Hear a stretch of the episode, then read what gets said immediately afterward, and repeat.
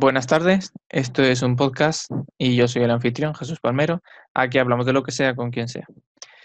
Y hoy tenemos un invitado que se llama... ¿Quién eres?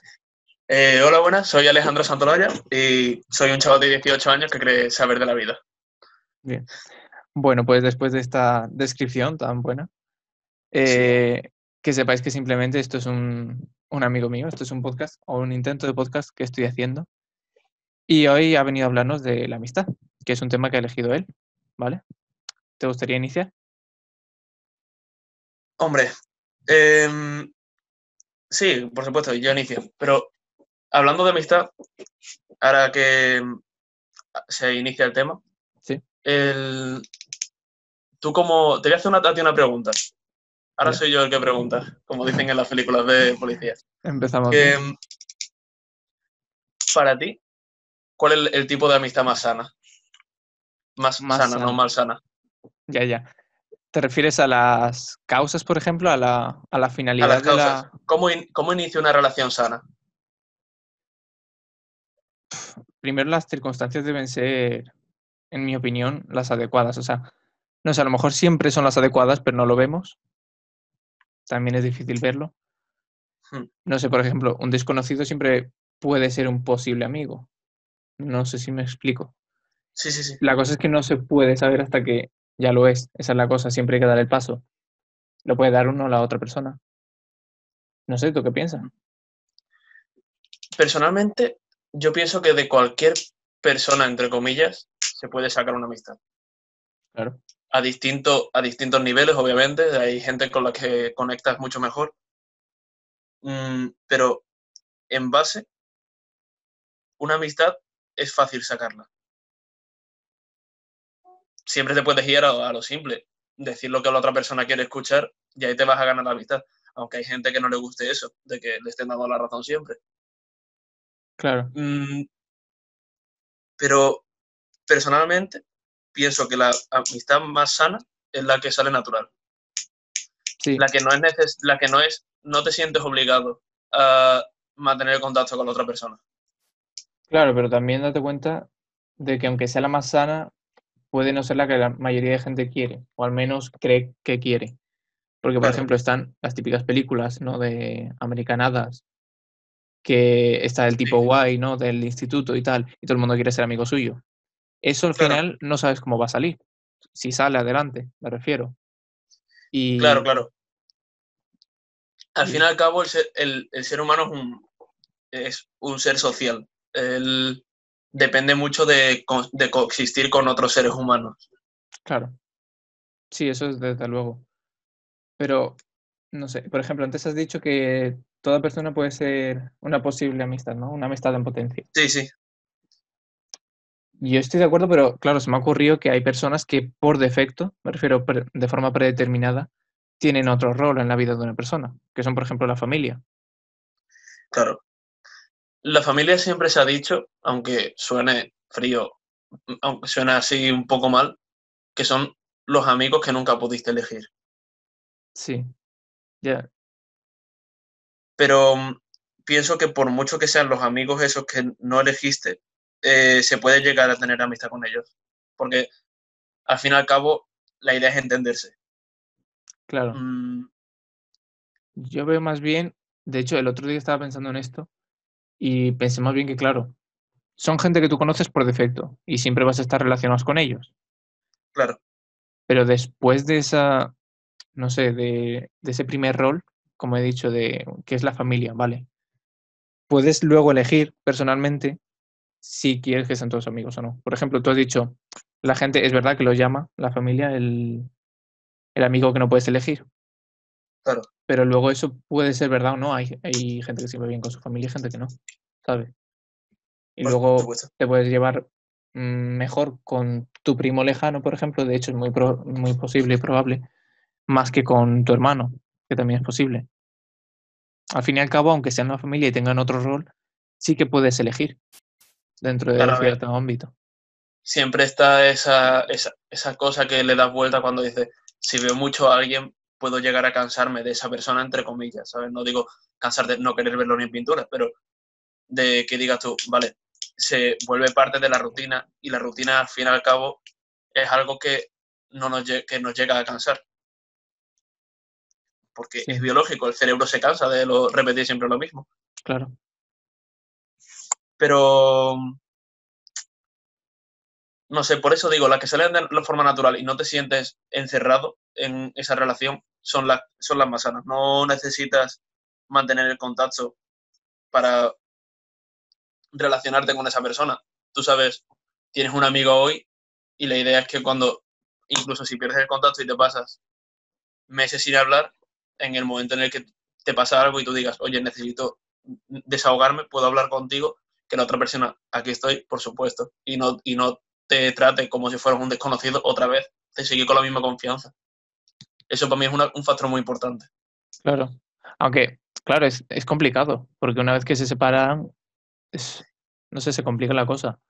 Porque, claro, la amistad en parte es como compartir la vida durante cierto tiempo, de mm. cierta manera. Y una vez que se ha dejado de hacer, es como que se pierde el hábito, ¿no? Sí, claro, eso, eso es obvio, pero siempre, siempre está la cosa de la amistad que mm, no necesita una constancia. Yo puedo, yo puedo estar hablando con alguien de, no sé, de problemas de vida, ¿sabes? típicos de adolescente, y mm, estar charlando con él, contárselos, pero yo de su vida no sé nada, entre, entre comillas, obviamente, yo sé que sé cosas, pero no sé eh, con profundidad. Yo llego a tener un contacto con él, pero en realidad yo eh, confío en esa persona para contarle mis cosas, él confía en mí para contarme sus cosas y al final lo que, en lo que acaba la amistad es, oye, bro, necesito tal, desahogarme, mm, charlemos un ratillo y la otra persona te dice, por supuesto, y ya me desahogo yo de paso. O, mm, o que la conversación sale, natural. Al fin y al cabo, la conversación sale natural. Claro. Mientras tenga la confianza suficiente. Y una cosa es eso, la conversación que se puede tener. O sea, en una amistad, claro, se puede hacer lo normal. De hecho, lo que la gente prefiere es tener conversaciones así profundas, por decirlo de alguna manera. Hmm. Mm, ¿Y qué piensas de las actividades que se pueden llevar a cabo? Que pueden llevar a cabo esas personas y que pueden llegar a unirlas. El, eso es curioso, porque siempre está la cosa de en, meses una persona puede transmitirte lo que otra no lo ha hecho en años. Claro. Aquí entra el factor que he dicho antes de la conexión que tengas con cada persona. Mm, desde mi experiencia personal, ha habido personas con las que yo he estado un montón de tiempo, pero no tengo tanta conexión como otras que han estado ahí un año o menos, porque los, los acababa de conocer. Mm, y por eso lo de la vivencia, la, vivencia que tienes que tener con esa persona, no creo que sea una cosa muy importante. porque al final, si conectas bien con esa persona en concreto, eh, te caes, os reís los dos juntos y para ti puede significar mucho más que si otra persona que conectas menos te, mm, se cae él, le ayudas a levantarse y os reís juntos, pero no te llega. ¿Sabes? Como, ah, muy gracioso. Pero nosotros a, lo mejor lo recuerdas ahí todo en un futuro y dices, sí, estaba andando y me partí las paletas, yo qué sé, ¿sabes? No... Sí, sí. Para los que no lo sepan, eso es un ejemplo de la vida real. Eh, pero claro, luego eso de las vivencias, todas esas actividades que comparten, o las vivencias, las experiencias que compartes con una persona, es verdad que algunas las puedes recordar y otras no. O sea, por ejemplo, tú tienes un amigo y, haces cosas con él, vives con él un tiempo y luego, por alguna razón, una u otra, la amistad se acaba y tú recuerdas más bien unos momentos que otros y, claro. Y así es como recuerdas la amistad. O sea, una vez que ha acabado, sea la razón que sea, ¿qué es lo que queda de esa amistad en una persona? Realmente es lo que has dicho, quedan las memorias. Y tendemos el ser humano en general a, recordar mejor más lo bueno que lo malo. Obviamente sabes por qué la persona que, con la que acaba la revista sabe por qué ha acabado. E incluso la que, la que, no, tuvo, la que no tuvo culpa, entre comillas, se podría decir que también lo sabe. Porque mm, cuando una amistad desaparece, siempre queda ahí. Sobre todo si te ha marcado. Em, normalmente se recuerda mucho el origen de la amistad. No tiene mucha importancia. No tiene mucha importancia. Yo soy de ese tipo de personas que algunos datos puntuales de mi vida son cosas sin importancia, pero los acaba recordando. Como, como conocí a un amigo en, no sé, en segundo de primaria porque le pregunté una cosa en un recreo. Sí. O como conocí a otro chaval en la academia por decirle, y yo, amigos, ¿sabes? El primer día de clase. Sí. Em, son cosas que recuerdo, pero no porque me marcaran, sino porque parece que al fin y al cabo me han demostrado a mí mismo cómo soy, como una persona sociable, como ah, el, ¿sabes? Como una persona que le gusta relacionarse con otras personas.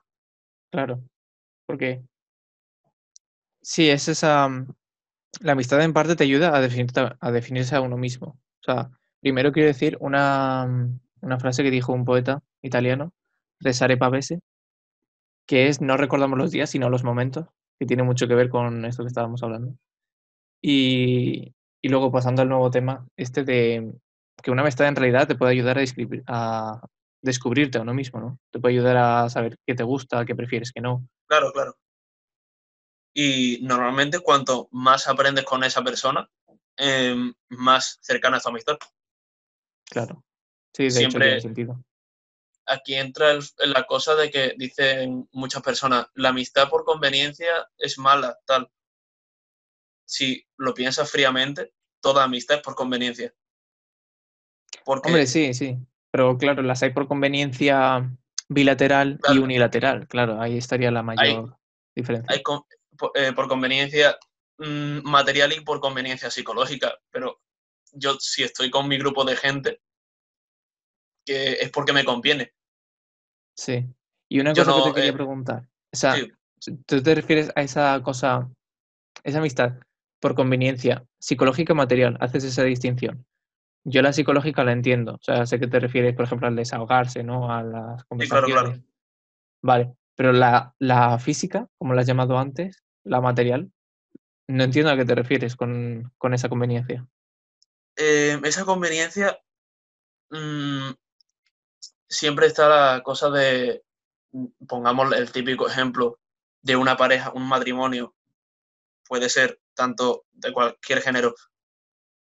Eh, ese, ese matrimonio en la que la una persona mayor y una persona joven, una tiene muchísimo dinero, la, que tiene mayor, la persona mayor tiene muchísimo dinero. Mm, Hay casos en los que sí, la pareja se quiere, Vale. pero muchas veces es- es eso. Yo puedo, yo puedo hacerme amigo de una persona porque su padre sea un empresario y sea mm, o sea gobernador de un país, que puedo ser amigo de esa persona porque me caiga bien o puedo ser amigo de esa persona por contactos que puedo hacerme. Claro. Vale, ya comprendo. eso. Bueno, claro, y también Pues- están, aparte de los favores políticos o económicos que sean, están el corporal, aunque eso sería más bien de relaciones sentimentales, pero no sé, está el, el término amigos con derecho. O sea, que Sí, claro. También, podría entrar en esa categoría. Claro, eso, el- eso en realidad es lo que es lo que estábamos hablando, una relación que está ahí porque quieres desfogarte, ¿sabes? Sí, Tiene ese objetivo como base. Sí, Em, ¿qué, iba, qué iba a decir? Ah, sí, que em, pienso que la conveniencia, el- como una cosa que has dicho antes que me ha parecido muy correcta, lo de unilateral y bilateral.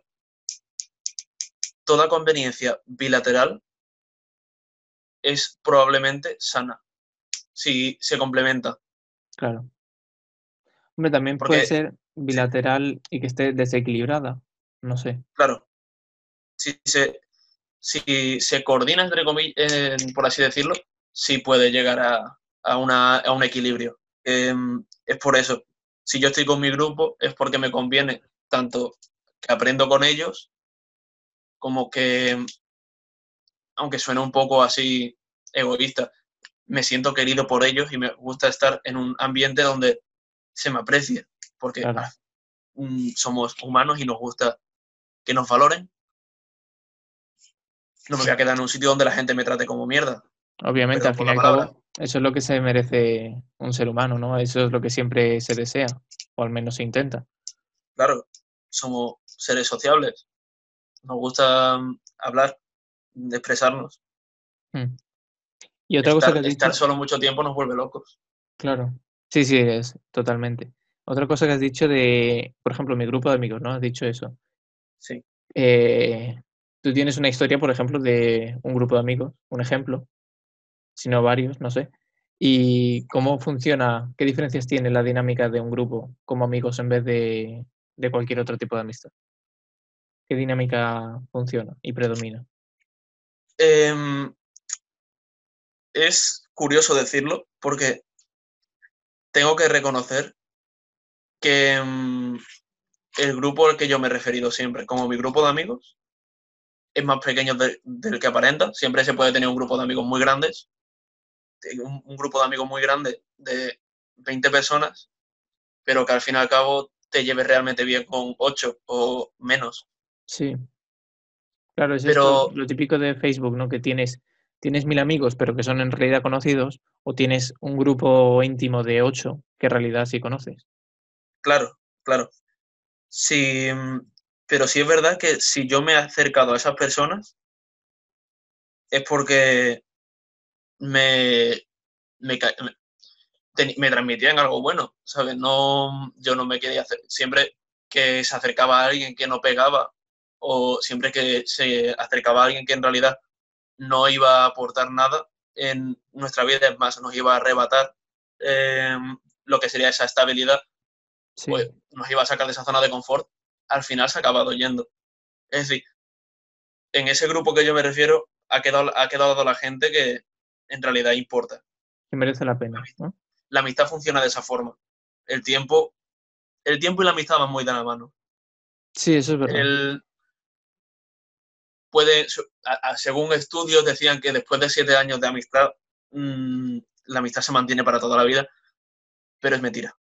Eso, al menos eh, a mi parecer, a mi parecer es, muy, es mentira.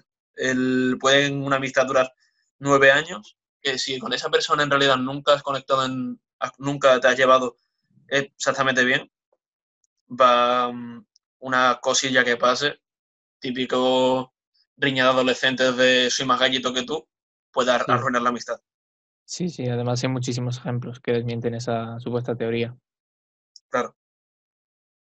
Y por último, ¿qué importancia se le da, se le da y se le debería dar a la, a la amistad? ¿O cómo ves que se valora este término en la sociedad actual?